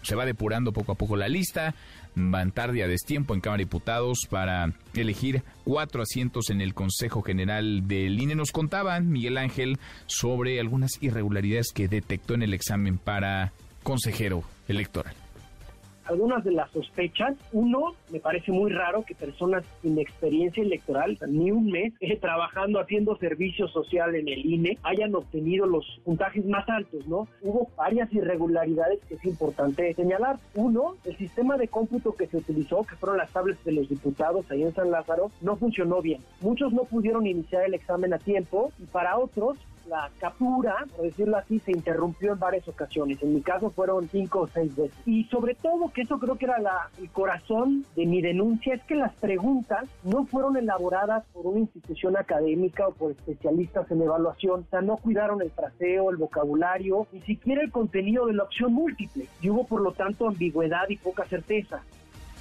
Bueno, lo que decía, ambigüedad y poca certeza. Y nos puso ejemplos de esas ambigüedades en las preguntas, más de lo que nos comentó. Recuerdo, nada más para darte un ejemplo, que nos preguntaba en qué año fue la primera legislación electoral que en México participaron fuerzas políticas de oposición. Había varias opciones, 1977, 88, 96, no sé qué otra. La respuesta oficial pusieron que era 1996, pero eso es incorrecto. En 1977, después de una elección presidencial donde solamente hubo un candidato, José López Portillo, se realizó una reforma electoral, famosa López, que trajo una representación proporcional, se registraron nuevos partidos políticos y en ese proceso se escuchó por primera vez a la voz de la oposición. Y bueno, yo no soy doctor en matemáticas, pero según yo, 1977 ocurrió antes que 1996. Bueno, pues así las preguntas y así las evaluaciones también así quedan las sospechas. Ojalá se aclaren porque sería malo, muy malo para el INE, para una institución que debe ser autónoma, independiente, tendría que estar lejos de las garras de los partidos, de todos los partidos y de los gobiernos, de todos los gobiernos, que quienes resulten electos lleguen marcados, lleguen manchados o con visos de sospecha, amiguismo. En fin, es el proceso atropellado, proceso para renovar 400 en el Consejo General del Instituto Nacional Electoral. Pulse.mx En MBS Noticias. Todas las encuestas en tu mano. Alfonso Basilio, socio director de Político MX, toca revisar el ranking de presidenciales, el Power Ranking que hacen, que elaboran para conocer cómo van, cómo se mueven y cómo se están acomodando las fichas de cara a 2024. Poncho, ¿cómo estás? Muy buenas tardes. Estimado Manuel, un gusto estar de nuevo contigo en este espacio. Saludo a la gente que nos escucha. Y sí, una semana que es digna de revisar en el Power Ranking, porque la oposición se está moviendo y creo que los números nos están mostrando que si bien todavía no tenemos un perfil claro o un par, no, tenemos varios, pero creo que ya hay una, un mayor movimiento de los aspirantes presidenciables y se está mostrando claramente en este ranking. A ver, ¿cómo van? ¿Cómo se van moviendo? ¿Quiénes están en el, en el top 10 de ese Power Ranking presidencial, Poncho? Mira, los primeros tres lugares se mantienen eh, por las tres principales corcholatas. En primer lugar está Claudia Sheinbaum, en segundo lugar está Marcelo Ebrard y en tercer lugar está Dan Augusto López. Los tres sabemos emanados de Morena y se han mantenido en ese 1, 2, 3 desde el inicio de este ranking en, eh, a finales de noviembre del año pasado. Sin embargo, esta es la primera vez desde que publicamos este ejercicio estadístico que del lugar 4 al lugar 10 hay puros integrantes de la oposición. El resto de las semanas anteriores siempre había alguien de Morena, del PT, hablando de Fernández Noroña, pero en este caso tenemos a pura gente de la oposición, ahí se van. En cuarto lugar está Mauricio Vila, que es, digamos, el mejor posicionado esta semana eh, del PAN y de la oposición. En quinto lugar está Ricardo Anaya. En sexto lugar está Lili Telles. En séptimo lugar está Santiago Krill. En octavo lugar está Luis Donaldo Colosio Riojas. En noveno lugar está Claudia Ruiz Massieu, que esta semana vuelve al top 10. Y en décimo lugar está Enrique de la Madrid, emanado del PRI, que es la primera vez que sube al top 10 en este Power Ranking presidencial. Como vemos, pues digamos, otros perfiles de la 4T o del PT, pues dejaron este top 10 cuando menos esta semana y vemos a nombres que claramente están activos, que claramente se están moviendo y que tienen presencia en medios de comunicación, en redes sociales, en distintos eventos públicos y claro, también en sus eh, distintos cargos, ¿no? Y, y, esto creo que nos está mostrando pues que ya hay mucho más movimiento y ya y bien creo que todavía no estamos cerca de la definición de quién pudiera ser el candidato de la oposición, pues ya cuando menos se ve que hay mayor interés en las encuestas de medirlos y por supuesto de enfrentarlos en careos con los morenistas. Pues sí, aunque siguen muy consolidados, ¿no? Allá arriba, muy arriba, Claudia Sheinbaum, Marcelo Ebrard y Adán Augusto López, en ese orden, Poncho en ese orden y efectivamente están muy consolidados. Habrá que ver en los próximos meses si llega a bajar alguno. Creo que también será importante de la oposición eh, pues que comiencen a definir ciertos perfiles a lo mejor un poquito más más eh, digamos realistas respecto a, estas posibilidades, pero mientras todos estos han levantado la mano de alguna u otra manera o los han empujado a levantar la mano. Pues sí, hay un montón de interesados, vamos a ver a quién o a quiénes les les alcanza. Poncho, un abrazo grande, gracias como siempre. Un fuerte abrazo, Manuel. Sigan a Pulse MX y a Político MX. Lo seguimos, por supuesto, y vale muchísimo la pena porque se está calentando el ambiente de cara a 2024 cada vez más cerca. Abrazo grande, muchas gracias. Es Alfonso Basilio, socio director de Político MX. Tendencia el hashtag Segalmex. ¿Qué caso este de corrupción y de corruptos? Cayeron 8 de 22 implicados en el desfalco de 142 millones de pesos a Segalmex. Antes, con Azupo, entre los detenidos está Carlos Antonio D., exdirector de Asuntos, de Asuntos Jurídicos. En MBS Noticias, Diana Bernal. Diana, qué gusto escucharte, qué gusto saludarte como cada semana. Interesante el tema hoy porque entra ya de manera definitiva y obligatoria además para todos, para todos los contribuyentes de la factura OCFDI 4.0, un asunto que, vaya, hay que tomar nota y estoy seguro, como cada semana, le va a interesar a varios. ¿Cómo estás, Diana? Hola, Manuel, con el gusto de saludarte y pues se oye como si fuera una cifra cabalística, pero son las novedades que tenemos en materia fiscal y que creo que pueden ser muy interesantes, Manuel, porque gran parte de tu auditorio seguro o emite facturas o recibe, recaba facturas para poderlas deducir. Y el caso es que desde que tenemos la plataforma digital del SAT, se han ido cambiando las versiones digitales de las facturas o CFDI, que son los comprobantes fiscales digitales por Internet. Es lo mismo que una factura. Y precisamente desde el pasado primero de enero de 2022 se dispuso que se cambiaría esta nueva versión 4.0. Sin embargo, arreglar toda la cuestión informática para los diferentes contribuyentes, pues no ha sido tan sencilla y el SAT concedió varias prórrogas, pero ahora sí ya salió de manera oficial a decir que definitivamente a partir del primero de abril será obligatoria esta nueva versión. ¿Qué significa esto? Pues que fundamentalmente cambian dos cosas, Manuel. Una que hemos platicado tú y yo en estos espacios, que es que todos los CFDIs o facturas tienen que contar con el código postal del receptor, del que recibe la factura, o sea, no del que la emite, que eso ya estaba, sino del que la recibe. Y esto tuvo mucho problema por los trabajadores, quien también les pagan con CFDI como tú recordarás, pues hubo grandes filas y hubo um, cuellos de botella, porque muchos trabajadores y trabajadoras pues estaban solicitando su constancia de situación fiscal para proporcionarla al patrón y así este pudiera checar y verificar el código postal. Esto recibió tantas críticas que el propio presidente de la República se pronunció al respecto y ahora con el nuevo jefe del SAT pues hicieron algo que consideró muy positivo, ya que en estos meses que van del año han permitido que los empleadores, los patrones, entren al portal del SAT y puedan subir la lista con sus trabajadores con su RFC para que el SAT valide el código postal.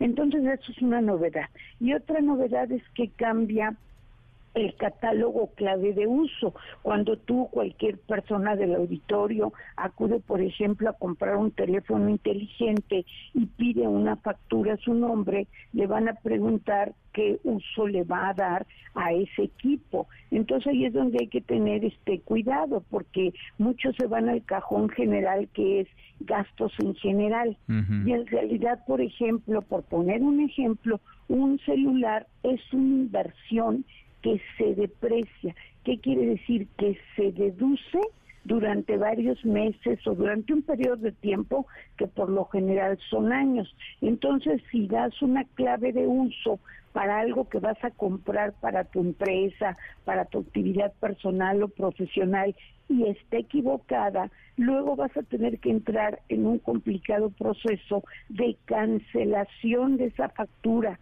o CFDI que te expidieron y obtener la correcta. Entonces lo mejor pues mm, es este, asesorarse. Pues sí. tener ver los tutoriales del SAT, yo estoy a la disposición en mi Twitter y desde luego consultar con tu asesor contable. Sin duda, como siempre nos ayudas un montón a entenderle, Diana, y a saber qué hacer o a dónde recurrir para saber qué hacer. Qué gusto como siempre, muchas, gracias. Muchas gracias, Manuel, qué gusto, feliz tarde. igual para ti, muy buenas tardes, es eh, Diana Bernal. Oiga, y se mueve, se sigue moviendo. Qué horror eh, lo que sucede en Guanajuato, es tendencia de nuevo ese estado, y siempre por violencia. La violencia que ya dejó de ser nota ya se ha convertido en parte del paisaje, en parte de la vida cotidiana. Le platicaba de la desaparición de varias mujeres. Bueno, apareció una, una con vida. Una de las varias a las que están buscando en la entidad. Sergio Ortiz, Sergio, buenas tardes, ¿cómo te va? Manuel, buenas tardes. Te saludo con gusto, por supuesto, a nuestro auditorio. A través de redes sociales, Protocolo Alba Guanajuato desactivó la alerta para la localización de Sandra Martínez, hermana de una de las jóvenes desaparecidas del grupo. Según eh, información de familiares, ella había sido vista por última vez el jueves pasado, después de asistir a declarar sobre la desaparición de su hermana en el Ministerio Público. Sin embargo, este lunes, ya casi a medianoche, la red social de Protocolo Alba Guanajuato se anunció la desactivación de la alerta al dar con el paradero de la mujer. Hasta el momento se desconocen mayores datos al respecto y se estará a la espera de alguna información por parte de las autoridades. Por lo tanto, continúa la búsqueda de este grupo de seis mujeres que desapareció el pasado martes 7 de marzo en la ciudad de Celaya a las 6 de la tarde. Se les vio juntas por última vez en el camino que conduce a San José de Guanajuato, en el fraccionamiento Álamo Country Club, donde hace unos años fueron detenidos familiares de José Antonio Yepes Ortiz, alias El Marro. Estos sitios son colindantes con la comunidad de Santa Rosa de Lima del municipio de Villagrán, bastión del cártel Santa Rosa de Lima. De las seis mujeres, cuatro tienen entre 19 y 25 años de edad, mientras que las dos restantes tienen 42 y 48 años de edad. Manuel, te comento, en lo que va del año, 81 mujeres han sido reportadas como desaparecidas o no localizadas aquí en el estado de Guanajuato. Celaya es el municipio con más casos, con 17, según información de la Comisión Nacional de Búsqueda. Hasta aquí el reporte. Gracias, muchas gracias Sergio. Muy buenas tardes, así andan las cosas en Guanajuato, insisto, ya ni siquiera, ni siquiera alarma, ya no parece preocupar demasiado a las autoridades, ya ni siquiera es nota. Es tan común que ni siquiera es nota. El presidente López Obrador salió este mediodía de Palacio Nacional, se está moviendo ahora en redes sociales, eh, vestido con ropa deportiva en el Jetta, el famoso Jetta blanco, siempre que va a jugar béisbol, así que al rato seguramente veremos un video del presidente macaneando, diría él, jugando béisbol, pegándole a la pelota, practicando el deporte que más que más le gusta. Y hay un par de temas eh, que se mueven en el mundo de los deportes, sobre todo lo que toca la FIFA. El Mundial de 2026 va a tener nuevo formato, será con 48 equipos, son 104 partidos, muchísimo fútbol y 39 días, más de un mes. De eso y más vamos a platicar en unos minutos más con Nicolás Romay. Pausa antes, una vuelta por el mundo de la mano de mi tocayo Manuel Marín y volvemos. Hay más. Internacional. Aún no se ve cerca el final de la guerra en Ucrania y ya se vislumbra un nuevo conflicto internacional en Asia. El presidente de Estados Unidos, Joe Biden, anunció nuevos acuerdos con Inglaterra y Australia para adquirir nuevos submarinos de propulsión nuclear que sirvan de disuasión contra China, aunque afirma que no son un arma contra el gigante asiático. Y quiero ser claro, quiero ser claro para todos desde el principio, para que no haya confusión ni malentendidos en este punto crítico. Estos submarinos son submarinos propulsados, no con armas nucleares. Son de propulsión nuclear, no de armas nucleares. Sin embargo, para Rusia y China se trata de una nueva provocación por parte de Estados Unidos. El portavoz del Ministerio de Asuntos Exteriores de China, Wang Wenbin, advirtió que el pacto de submarinos de propulsión nuclear asienta las bases para futuros conflictos. El programa de submarinos nucleares derrocha mentalidad de guerra fría y solo servirá para alimentar una carrera armamentística, socavar el sistema de no proliferación nuclear internacional la última declaración conjunta emitida por Estados Unidos, el Reino Unido y Australia demuestran que los tres países han ido más allá por el camino equivocado y peligroso.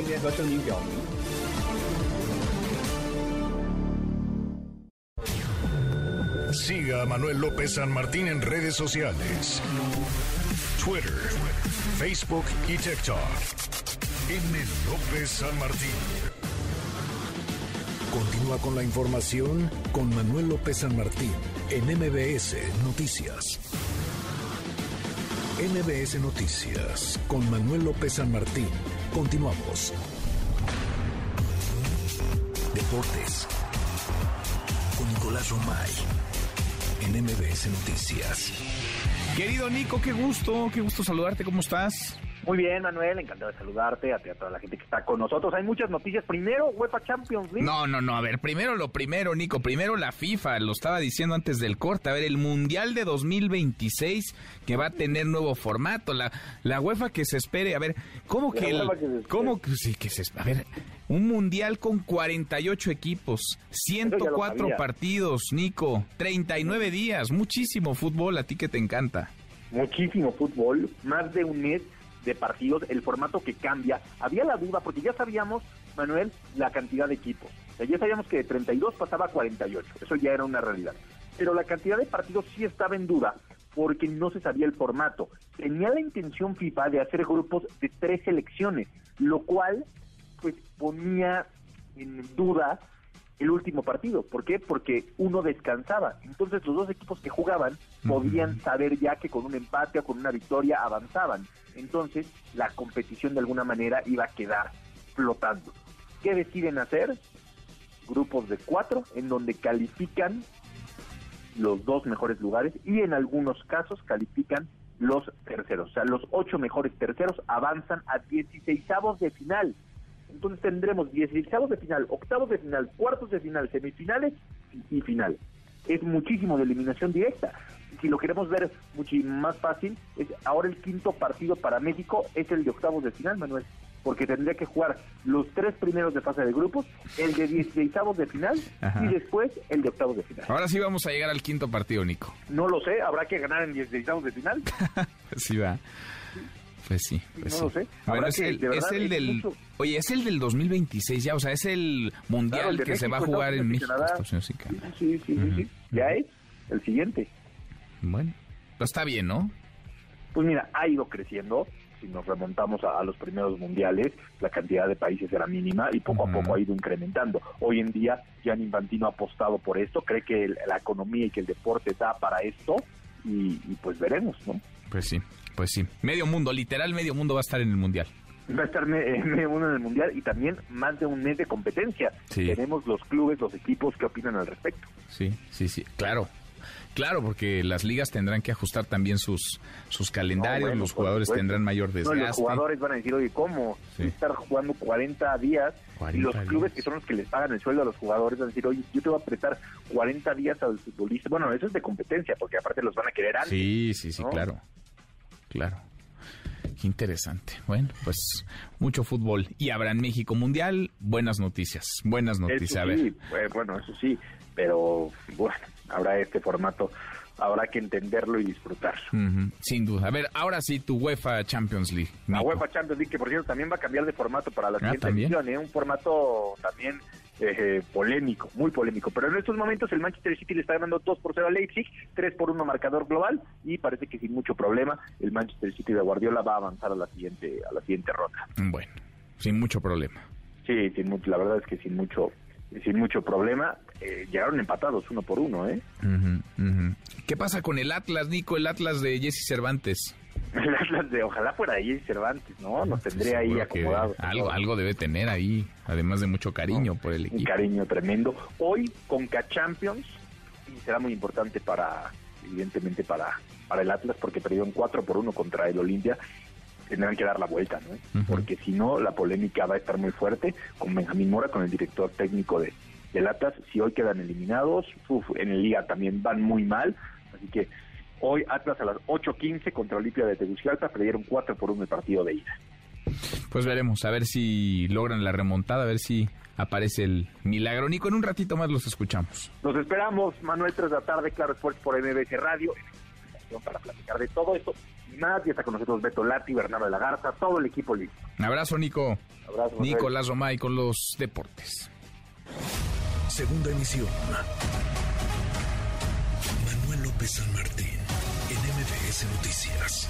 No vamos a permitir que quieran atropellar a México. Compañeras, compañeros, de ninguna manera. Lo que está diciendo estos señores es que es invadir a México. O sea, si no reaccionamos, pues entonces, ¿qué necesitamos para reaccionar? ¿Que lo hagan? Tenemos que decir, no, señor, aquí no se va a poder eso. Primero porque no es cierto, no. Es falso lo que ustedes dicen. Las bajas las hemos puesto nosotros. Ustedes no tienen 75 bajas por ese número de toneladas. ¿Qué tal si México no hubiese hecho nada, como dicen ustedes? ¿Cuántos miles de jóvenes de Estados Unidos estarían muertos hoy? Nosotros sí hicimos algo. Y estamos haciendo algo. Y otra, México no quiere permitir que crezca el consumo de fentanilo en nuestro país, porque esa es la otra. Bueno, pues esa es en síntesis muy apretada lo que les vengo a pedir de, de parte del presidente. Y de México, más allá de, de nuestro rol institucional, esto sí nos afecta esencialmente. Es una barbaridad lo que están planteando.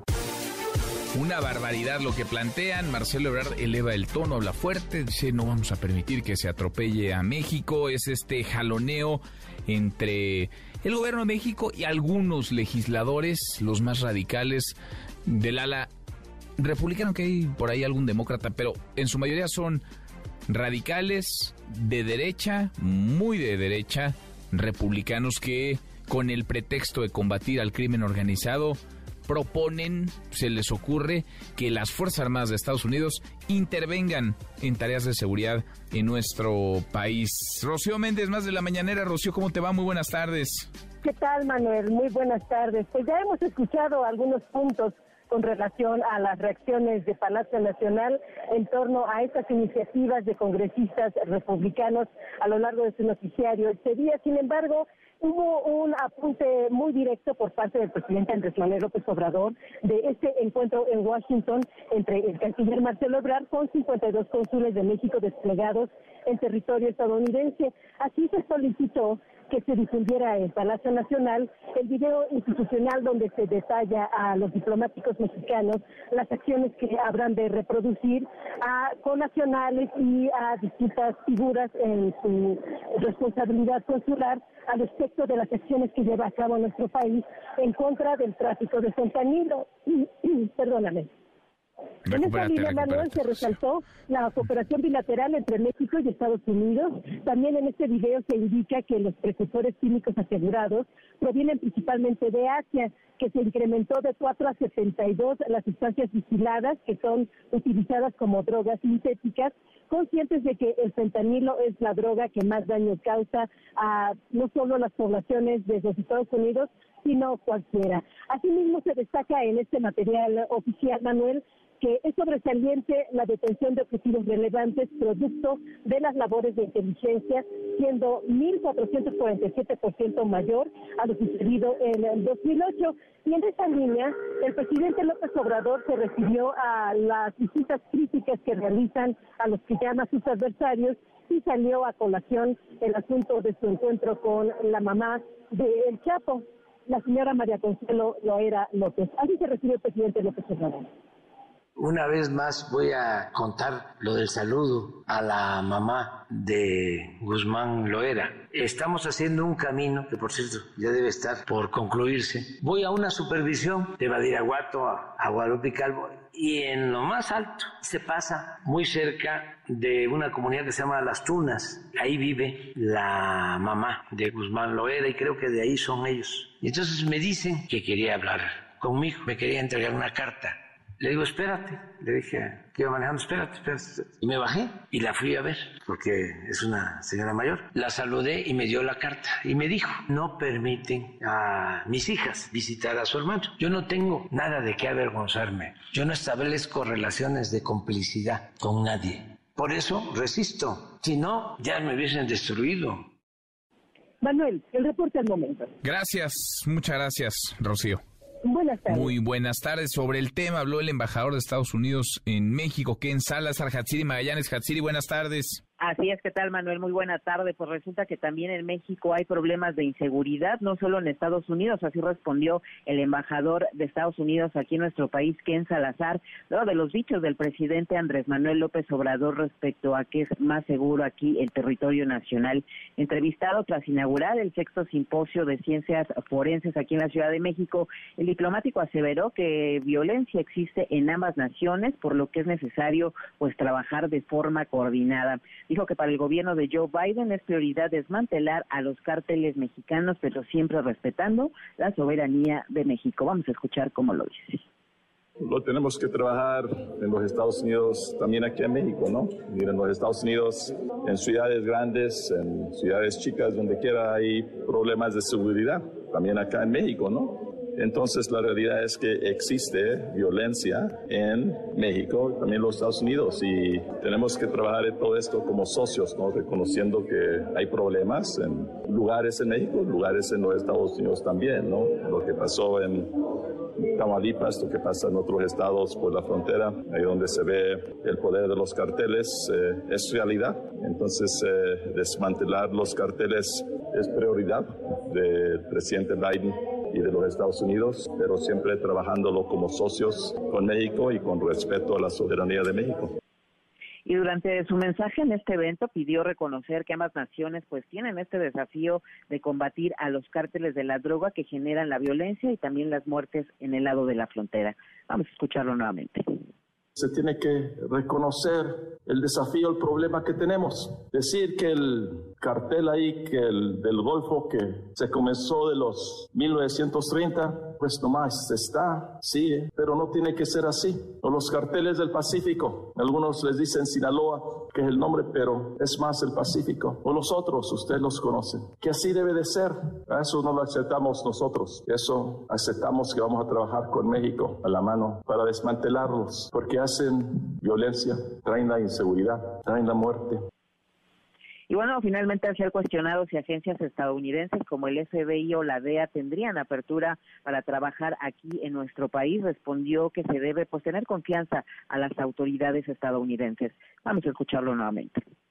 Siempre nosotros tenemos que estar en apoyo y con el respeto a la soberanía de México, ¿no? Hay una historia dolorosa donde no se ha respetado la soberanía de México. Y eso es eh, algo que está en el contexto. Pero abajo del marco del bicentenario, que lo afirmó el presidente Biden, lo afirmó el, el presidente López Obrador, es trabajar como socios. Yo lo sé porque yo fui fiscal de mi estado en Colorado y trabajé en estos temas mucho. En la seguridad, para tener resultados, se tiene que tener confianza. Y eso es eh, el trabajo mío, ¿no? De tratar de crear confianza con el gobierno de México a todos los niveles y estar en apoyo del gobierno de los Estados Unidos.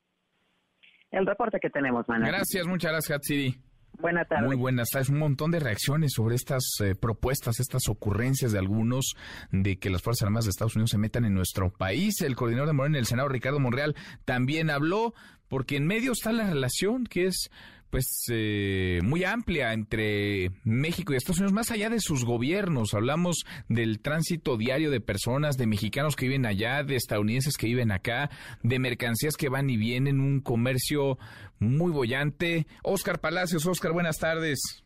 ¿Qué tal, Manuel? Buenas tardes. Así es, el coordinador de Morena en el Senado, Ricardo Monreal, lanzó un llamado a actuar con prudencia y mantener la buena relación con Estados Unidos, esto a pesar de las propuestas de enviar tropas norteamericanas para combatir al crimen organizado en nuestro territorio. En entrevista, Ricardo Monreal advirtió que a nadie conviene que se altere la relación con el vecino país del norte, por lo que destacó la necesidad de mantener la calma y no permitir que haya desacuerdos.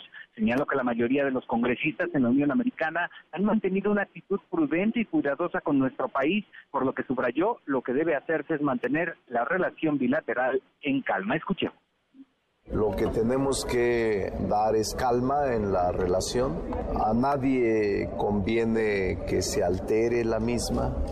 Yo diría que lo que conviene es mantener prudencia, calma y la relación a salvo entre México y Estados Unidos.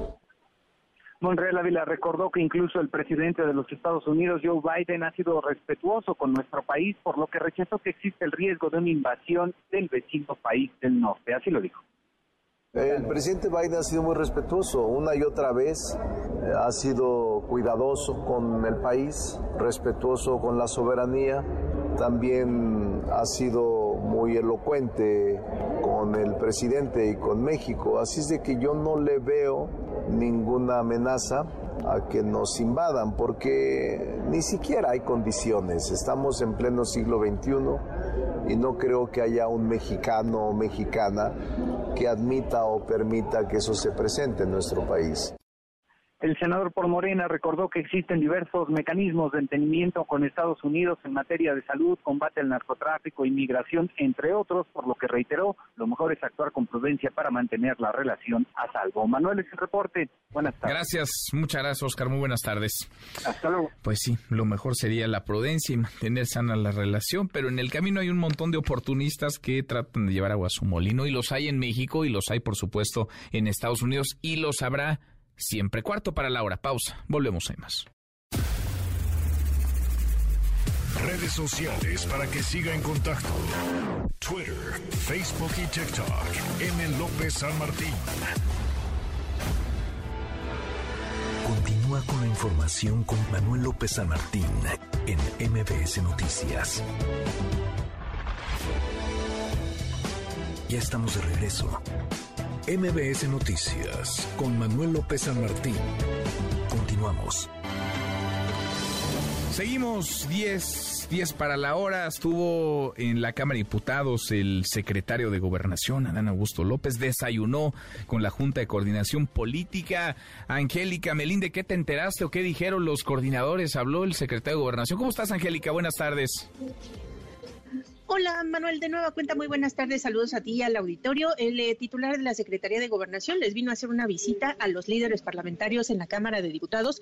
Traía un tema en específico a tratar con los congresistas, el secretario Adán Augusto López Manuel, que es el del interés que tiene el Ejecutivo Federal porque salga eh, y pues que salga pronto la iniciativa que presentó apenas la semana pasada, reforma constitucional al artículo 33 de la Carta Magna con el fin de que las personas provenientes del extranjero puedan participar participar en política abiertamente en el país sin que se les amenace con expulsarlos del mismo y que tampoco se les abran procedimientos por emitir opiniones libremente en el territorio nacional. El secretario de Gobernación dijo después de esta reunión privada con los líderes parlamentarios y de ofrecer una rueda de prensa aquí en San Lázaro que él ve condiciones para que esta reforma propuesta por el Ejecutivo Federal pueda avanzar en el recinto parlamentario. Vamos a escuchar la voz del secretario de Gobernación o el espíritu de la iniciativa es el de que haya pleno respeto en el territorio nacional a los derechos humanos y a la libertad de expresión y a la libre manifestación de las ideas, tanto de quienes aquí hemos nacido, quienes somos mexicanos, y entre quienes nacieron en otros estados, en otros territorios, que puedan manifestarse libremente, que nunca más haya un perseguido en el país y mucho menos la amenaza de expulsión o de inicio de un procedimiento contra un extranjero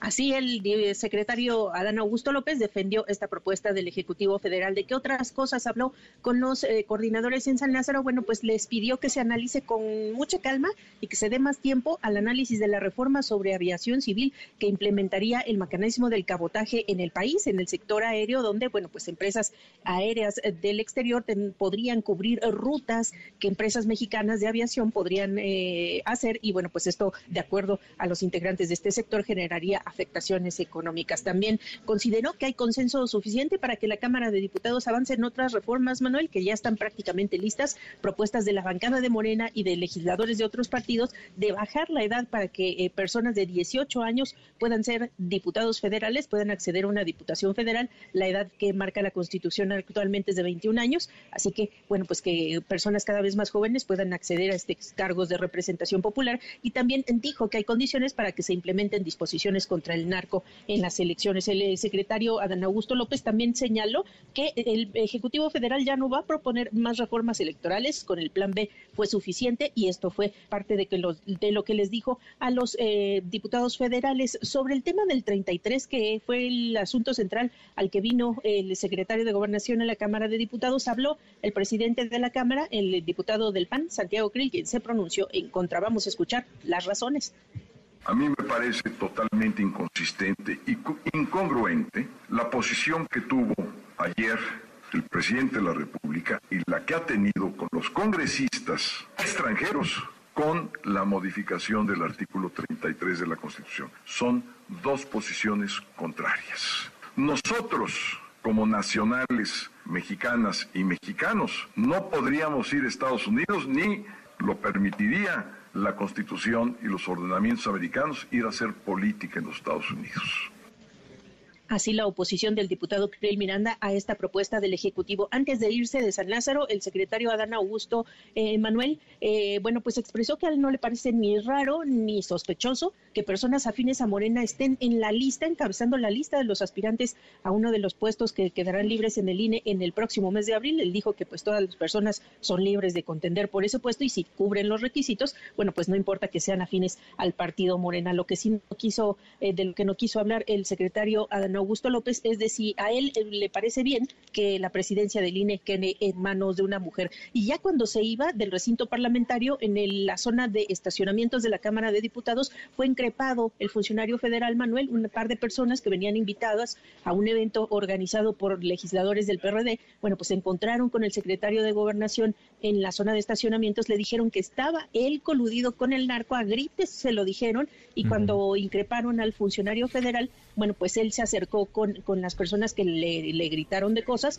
y les dijo que pues si le querían decir algo, que se lo dijeran de frente. Vamos a escuchar la voz de las personas que le gritaron. No se escucha la voz del secretario Adán Augusto, pero vimos que eso fue lo que lo respondió. Pero escuchemos que le gritaron aquí en el estacionamiento de la Cámara. Hiciste, hiciste convenio, hiciste convenio con el narco. Tanto gusto. Pero no, para ustedes la ley no es la ley. En Zacatecas queremos la desaparición de poderes. En Zacatecas nos surge la desaparición de poderes. Y estamos hartos de los Monreal. Ahora estamos hartos de tanta muerte. Así, parte de lo que le gritaron y el secretario de Gobernación se acercó a estas personas que pues a lo lejos le lanzaron de gritos y les dijo, a ver, ¿tienes algo que decirme? Dímelo aquí en mi cara y ya las personas pues dieron los argumentos eh, que escuchábamos Manuel y le le dijeron que pues no querían discutir nada con él porque está coludido, es lo que le gritaron con el narcotráfico. Así las cosas aquí en San Lázaro. Bueno, gracias, muchas gracias Angélica. A ti Manuel, hasta luego. Hasta muy pronto, buenas tardes, tres para la hora. Ya pero nos vamos, revisamos lo último en la información. En tiempo real. El Universal. Diputados de Morena usarán sus dietas para traslados a concentración del 18 de marzo, afirma su coordinador, el diputado Ignacio Mier. El Heraldo de México. En Tultitlán, un bebé de dos años queda en medio de una balacera en la que mataron a sus papás. Existe violencia en México y también en Estados Unidos, responde quien Salazar a México, al presidente López Obrador. MBS Noticias. Madres buscadoras hallan nueva fosa en Tamaulipas. Teníamos cuatro años buscando, afirman. El fantasma de otra crisis financiera recorre al mundo. Estados Unidos podría haber una investigación sobre el colapso del banco Silicon Valley. Y con esto cerramos, con esto llegamos al final. Gracias. Muchas gracias por habernos acompañado a lo largo de estas dos horas. Soy Manuel López San Martín. Se quedan con Nicolás Roma y Radio Marca Claro. Nos vemos como todas las noches a las 10 por ADN 40 y acá nos encontramos mañana, mañana que será tarde de miércoles. Pásela, pásela muy bien. Ya casi es viernes. MBS Radio presentó Manuel López San Martín en MBS Noticias.